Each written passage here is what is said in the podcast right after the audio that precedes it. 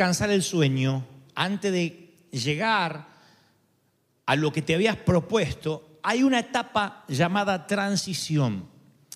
Es una etapa que todos en algún momento tenemos que pasar, atravesar.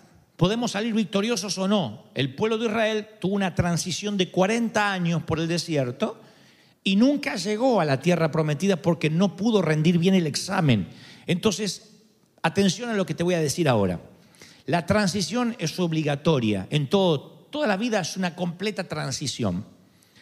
En esas transiciones es complejo quién tenemos alrededor, quiénes, quiénes son nuestro entorno, porque si nuestro entorno es negativo, nos puede pasar como al pueblo de Israel que la transición del desierto, que pudo haber durado, según los geógrafos, tres meses en llegar desde Egipto a la tierra prometida, se transformó en una travesía de 40 años, a causa de que 10 espías dieron un informe negativo y la multitud creyó a esos 10 negativos. Eso hizo que la transición durara hasta que toda esa generación muriera en el desierto. Miren qué grave es quien te rodea, quién es tu entorno. El rey David, antes de ser rey, fue ungido a los 17 años, pero no llega a la corona hasta los 30. 13 años de transición. En esos 13 años David siente muchas tentaciones de tirar todo por la borda, como muchos de ustedes que dicen, esta transición no se termina más. Dios te prometió que vas a tener un estatus legal diferente al que tienes. Pero mientras, ¿cómo estás? En transición, esperando. Dios te prometió que esa enfermedad se va a ir y dice, Señor, yo tomo la sanidad en el nombre del Señor. Pero mientras tanto, ¿cómo estás? ¿Enfermo? No, porque si lo confiesas no sales de la enfermedad. ¿Estás sano? Tampoco, porque sientes la molestia. Entonces, ¿cómo estás? En transición. Si en la transición entre la enfermedad y la sanidad que Cristo te dio en la cruz del Calvario, oyes palabras negativas, en vez de estar en el medio, lo más probable es que te vuelvan a empujar hacia la enfermedad. Trato de, ¿Soy claro en lo que trato de decir? Hay personas que te pueden empujar hacia la sanidad. Sí, estás en transición, ya falta poco. Mira, estás hasta mejor. Dios te está bendiciendo, lo creemos, vamos a, no vamos a aflojar hasta declarar victoria. Te empuja hacia hasta la sanidad. Pero viene otro y te dice, yo no veo cambios, ¿eh? Hasta más flaca te veo, más demacrada, no sé. Te empuja hacia la enfermedad. En otro momento que ya estás sano, no estás en transición, esas palabras no tienen peso. Pero las palabras de tu entorno cobran poder cuando estás en medio de algo. David está en la transición, se siente mal, como muchos esta mañana, y aparece un villano en la escena. Es un villano que la Biblia olvidará pronto, a pesar que lo menciona en solo un par de versículos. Se llama Naval, que significa tonto, torpe o necio. A mí no me preocupa Naval, porque estos patanes aparecen en la vida cada tanto. A mí lo que me preocupa es que David está en un momento de transición. Y cuando uno está en un momento de transición y se encuentra con uno de estos patanes, puedes tener un día de furia que arruine tu transición. El patán va a seguir siendo patán. Pero a veces uno de estos que se nos cruza en el momento menos apropiado, a la hora más inoportuna, hace que tengamos un día de furia, explotemos y arruinemos nuestra transición. Eso es determinante saberlo para la vida, mis queridos, no se lo olviden. La vida siempre nos va a rodear o hacer encontrar de tanto en tanto con alguno de estos canallas. Ahora, dejemos a la bestia de zoológico con dinero ahí, volvamos a nuestro David. David está en su transición, insisto, fue ungido y todavía no es rey, está oculto, vive en las cuevas, en los bosques, es el Robin Hood del desierto del este. ¿Mm? Nadie se mete en el bosque de David. Nadie se mete en las cuevas de David porque patrullaba los cultivos, defiende los viñedos de la gente pobre o de la gente que no es tan pobre, pero trabaja eh, conscientemente en su viñedo y es, eh, está mal que venga alguien y de repente se robe todo. Así que David patrulla, es una suerte de policía, de escuadrón de emergencia que nadie apostó oficialmente allí, pero que eso hace David. Él protege a los magnates, protege a los pobres, protege a los granjeros desde la clandestinidad. Así que en un momento, David, cuando es tiempo de cosecha, él solía pedir a los magnates o a los eh, granjeros que le compartieran algo a sus soldados. Era una paga correcta y honesta por protección todo el año. Él no la exige. Los mismos eh, eh, muchachos de David van, dice, venimos de parte de David y por supuesto nos ha defendido tanto, llévense algo de, la viña, llévense algo de higos, lleven pan, lleven vino, Así se mantuvo David durante 13 años de transición. La misma gente lo protegía, la misma gente lo cuidaba. Así que llega el tiempo de la cosecha, de asar el cordero, de hornear el pan, de servir el vino. Y David se entera de que Nadal, este muchacho de mal genio, está haciendo una gran fiesta. Así que dice, qué bueno si vamos y le decimos que nos dé algo que le sobre para mi ejército, algo que tenga a la mano los mismos muchachos de David dicen, día y noche protegemos a Nabal y cuidamos sus rebaños de los filisteos, de quien sea, de los jebuseos. Así que le dice, me enteré que está haciendo una fiesta, vamos a buscar algo de comida. Y Nabal, el tipo de mala conducta, de mal genio, que no se puede hablar con él, el insolente, responde a la altura de lo que es. Dice, ¿y quién es este David para que yo le dé mi pan y mi vino? ¿Por qué voy a compartir con él lo que tengo con este que no sé ni de dónde viene y que seguramente es un esclavo que escapó de su amo. Nabal sabe quién es David. Nabal sabe que si sus ganados no fueron robados, si sus corderos no fueron presas de los cuatreros, si, sus campos, sus cultivos no fueron aplastados por los enemigos, es porque David patrulla el bosque y las cuevas y las montañas. Pero ahora lo desconoce. En mi país se dice lo ningunea. Ningunea es, ¿qué? ¿Qué dijo? ¿Quién es? No sé, no lo conozco. Es pasarlo por debajo de la línea de la indiferencia. David está en transición. Y acá vuelvo al punto. Si no estás en transición, tu paciencia es mucho más frondosa. Cuando te agarran en transición, y esto lo deben saber, principalmente no quiero acusar el género femenino, pero las damas deben saber que hay días en el mes que mejor que te eviten el conflicto. Espera dos días, tres días y hablamos de lo mismo y soy otra mujer, ¿o no? ¿Es así o no es así? Hay días en que ese no es el día para hablar. Los hombres somos iguales, ¿eh? no sé qué nos pasará, pero algo nos pasa.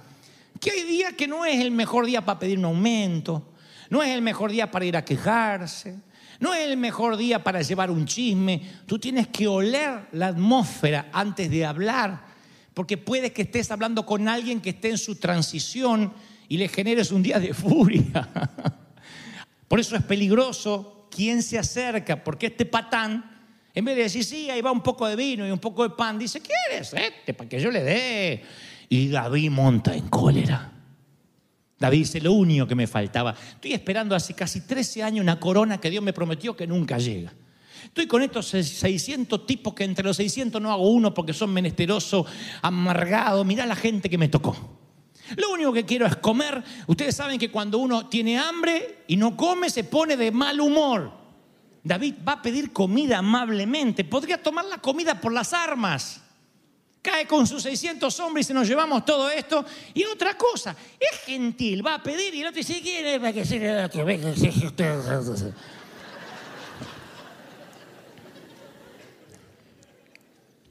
Pero bendito sea Dios, que en las transiciones donde hay alguien pasando una etapa de cambio como tú y un patán que se te puede cruzar en el camino, siempre aparece un tercer personaje en la historia. En este caso es una dama, se llama Abigail. No se olviden de este nombre porque David no la podrá olvidar nunca jamás. Abigail es la esposa del patán.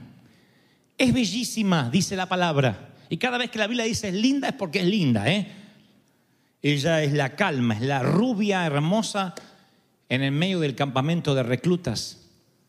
La mujer aparece en escena porque escucha lo que está ocurriendo en la casa de su esposo, ve cómo actúa este y no va a defender a la bestia.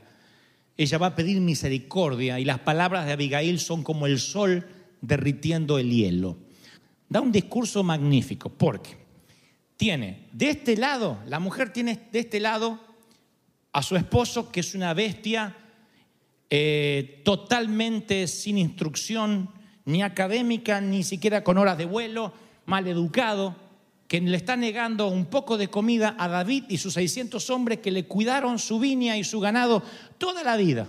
David es un hombre mesurado, un estratega, un estadista. Pero ahora no. Ahora es un muchacho que todavía no es rey, está en transición y esta palabra va para aquellos que están experimentando cambios. No te sientes soltero, pero todavía no estás casado. No sientes que eres pobre, pero tampoco eres rico. No sientes que eres súper espiritual, tampoco carnal. Estás ahí, poco entre la carnicería y la espiritualidad. Esta palabra va para los que están en transición. Tienes un día de furia. Entonces, ¿qué hace Abigail? Sin que sepa la bestia del marido, toma, dice la palabra que le dice a los criados, Tomen dos cueros de vino, 200 panes, cinco ovejas guisadas, cinco medidas de grano tostado, 100 racimos de uva, 200 panes de higo seco. Los cargó todos sobre unos burros y dijo, vamos, vengan conmigo y vamos a encontrarnos con David. Y cuando ve a David y su ejército a lo lejos, hace lo que algunas personas todavía tienen que aprender, tirar agua en lugar de gasolina. En la vida es lo que más te va a costar aprender, lo que más nos cuesta aprender. Escuchamos un chisme y nuestra naturaleza carnal y natural es querer saber más detalles y agrandar el chisme. La naturaleza espiritual es aplacar, si no suma, ¿para qué? Si no está presente la persona de la cual vamos a hablar, ¿para qué? ¿A quién suma? ¿Para qué edifica? ¿Podría estar Jesús en la misma mesa escuchando lo que tú estás hablando? Si Cristo se avergonzaría, entonces tú también deberías tener vergüenza. Yo bendigo a las personas que pueden estar al lado de alguien que está en transición y no ayudar al caos.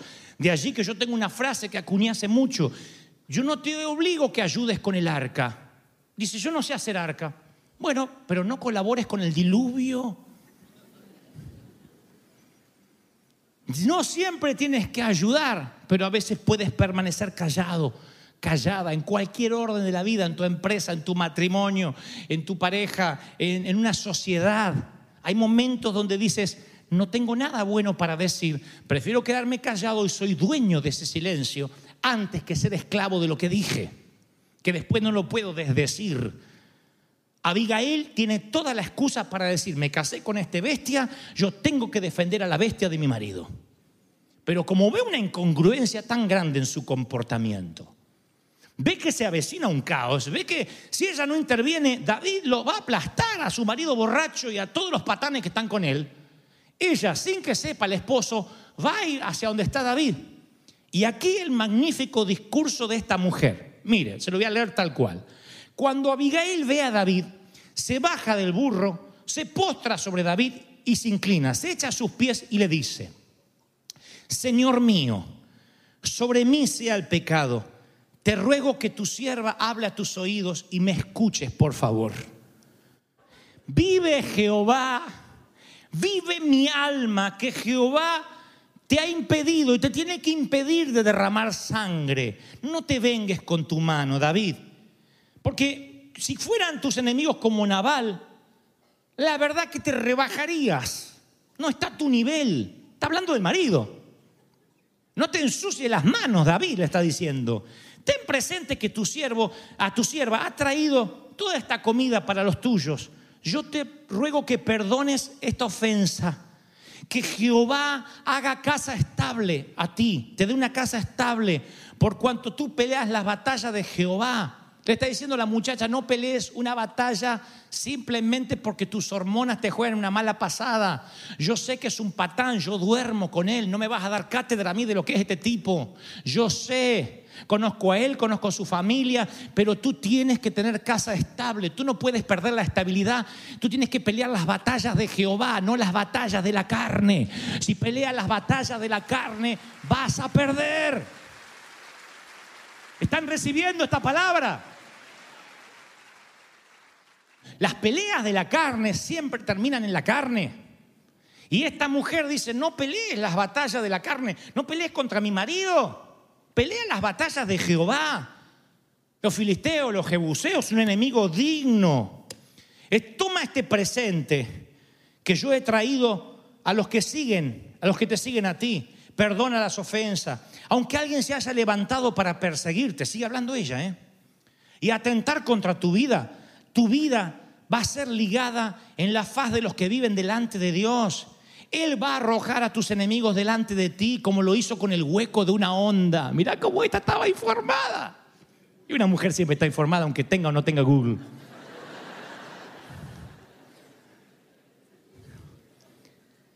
Mataste a un enemigo. Yo conozco otro patán como el que duermo yo. Se llamaba Goliat. ¿Y sabes cómo lo mataste? Con una piedra. ¿O fuiste con 600 tipos a, matar a los filisteos? Eras un chiquito. Y nosotros en casa hablamos todo el día, toda la semana de tu hazaña, que con una piedrita liquidaste un gigante. ¿Desde cuándo los gigantes son tan importantes para ti, para poner a todo tu ejército en arrebato y venir en contra de mi marido? Es otro idiota más. Es otra bola de grasa como Goliat. Si vas a matarlo, que sea una piedrita, no pongas a tus hombres. Eso es lo que le está diciendo esta mujer aunque se hayan levantado contra ti, Jehová tu Dios te dará a los enemigos. Y cuando esto acontezca, Dios hará conforme todo el bien que ha hablado de ti y te pondrá sobre príncipe en Israel. La mujer le profetiza o certifica la profecía. El marido no sabía quién era David. La mujer dice, tú serás príncipe sobre Israel.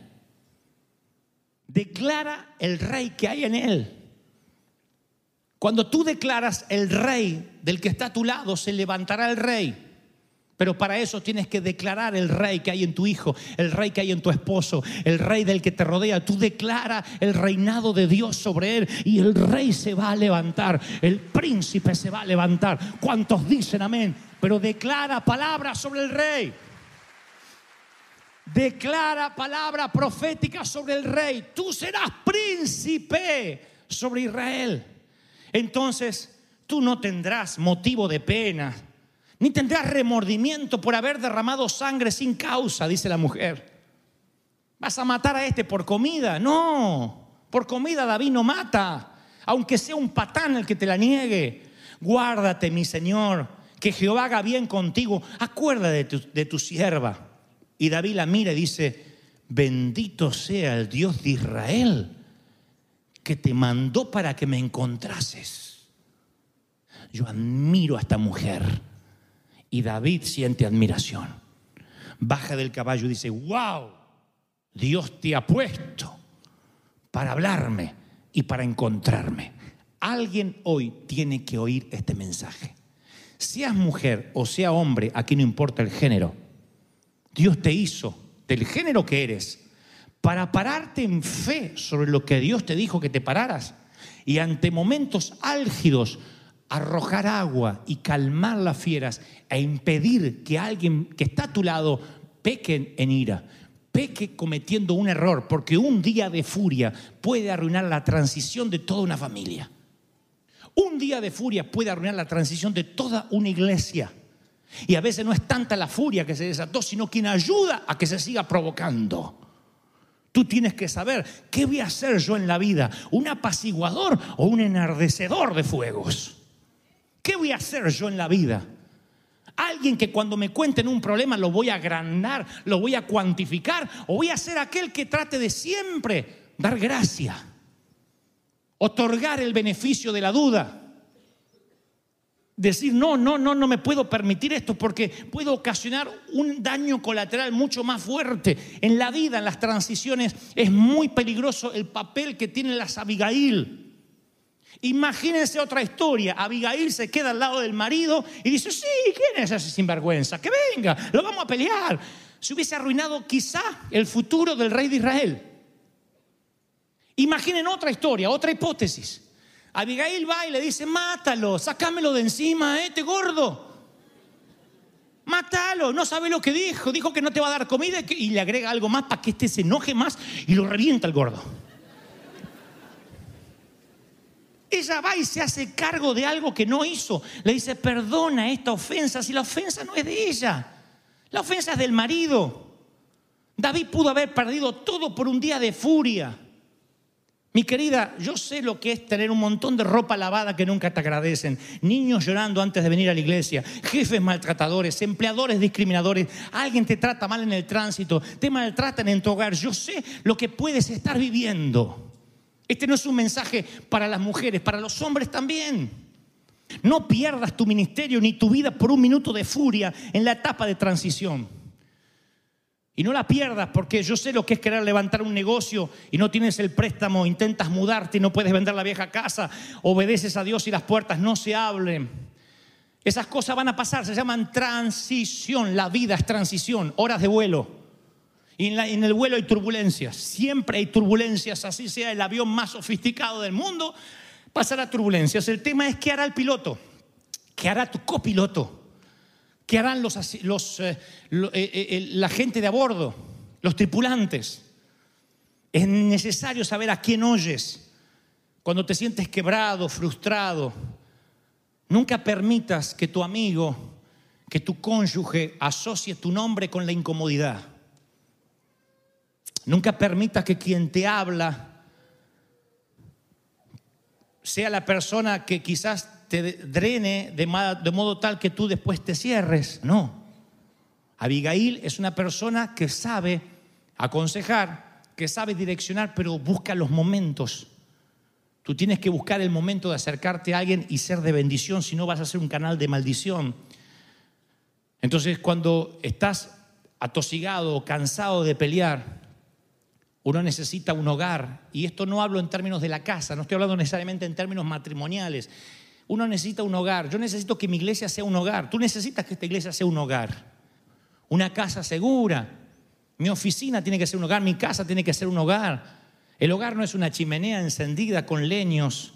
El hogar siempre es tener alguien con el espíritu de Abigail. Tú necesitas tener una Abigail. Y tú dices, bueno, y yo estoy solo, yo no estoy casado, yo estoy viuda. Insisto, no hablo de pareja necesariamente, de amistades. Si hay alguien que va a tu casa, se sienta a tu mesa a tomar café y cuando se va te deja un espíritu de intranquilidad, no es que seas un santurrón, dice, no, no, a ver, a ver, ¿qué positivo me llevo de esta plática? Nada. Y en tu propio hogar. Significa que estás abriendo las puertas a Nadal. Pero cuando viene alguien te dice, no te preocupes, no te habrá parecido. No, es que fulano me mira mal. No, mira que es tuerta la pobre, por eso te mira mal. Es visca. Te miró así, pero porque estaba mirando al otro. No, ¿qué va a ser Vizca? Fíjate bien, el ojo se le va para el costado. Es maravilloso tener a alguien así. Entonces, ayuda a que te calmes, a que te enfríes. Es lo que ella hace. Enfría a este hombre. Y le da un consejo allí, en el valle.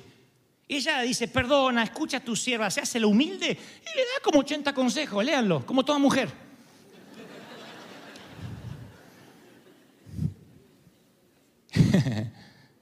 Que te dice, ¿te puedo decir algo? Y... Pero ¿por qué cobra en David tanta importancia? Yo sé por qué. Porque estos consejos no se los da en la cima cuando ya es rey, se los da en el valle, cuando está en transición. Son los consejos que más valoras, los que jamás vas a olvidar. Y yo quiero estar rodeado de gente que tenga el espíritu de Abigail, que cuide la congregación, que cuide la iglesia, que cuide la unción, que cuide la presencia de Dios, que diga yo voy a dar consejos a la gente en el valle, no en la cima, en los momentos de transición. Para terminar la historia de un modo más romántico, David nunca se olvidó de Abigail. Cuando Abigail regresa, dice que el marido Naval estaba borracho, para variar. Desayunaba con caballito de tequila el muchacho. Estaba borracho. Cuando espera que se le pase la borrachera, al día siguiente le cuenta lo que pasó. Le dice, te salvé la vida. Ayer hice esto y esto y esto y esto. Dice, la Biblia lo describe así. No tengo otra, otra información que lo que la Biblia describe. Dice, y Dios hirió a Naval. Le agarró un derrame cerebral. Dice que quedó tieso. Tan pronto su esposa le cuenta la noticia, quedó tieso. Por 10 días queda cuadripléjico y a los 10 días muere por un infarto masivo. Y Dios hirió a Nadal. Tenía razón Abigail. No era necesario que David fuera con 600 machotes a querer darle vuelta al campamento. Él dijo, deja que Dios pondrá a tus enemigos como puso al gigante Goliat. Y Dios hirió a Nabal. Le agarró un derrame cerebral, un coágulo, no sé qué. Diez días quedó así cuadripléjico y el patán dejó de existir. Y entonces David manda a buscar a Abigail y le propone ser su esposa. Nunca se olvidó de la mujer. Dijo, una mujer así la que yo tenía a mi lado, si con un patán así hizo algo tan buena, yo que soy un galán de Hollywood, que soy David, voy a sacar lo mejor de ella. Nunca más se olvidó de la mujer que en lugar de encender la mecha o el fuego, lo calmó y que tenía lo que tenía que tener como mujer para pararse, porque eso, señoras y señores, es una mujer, es un hombre.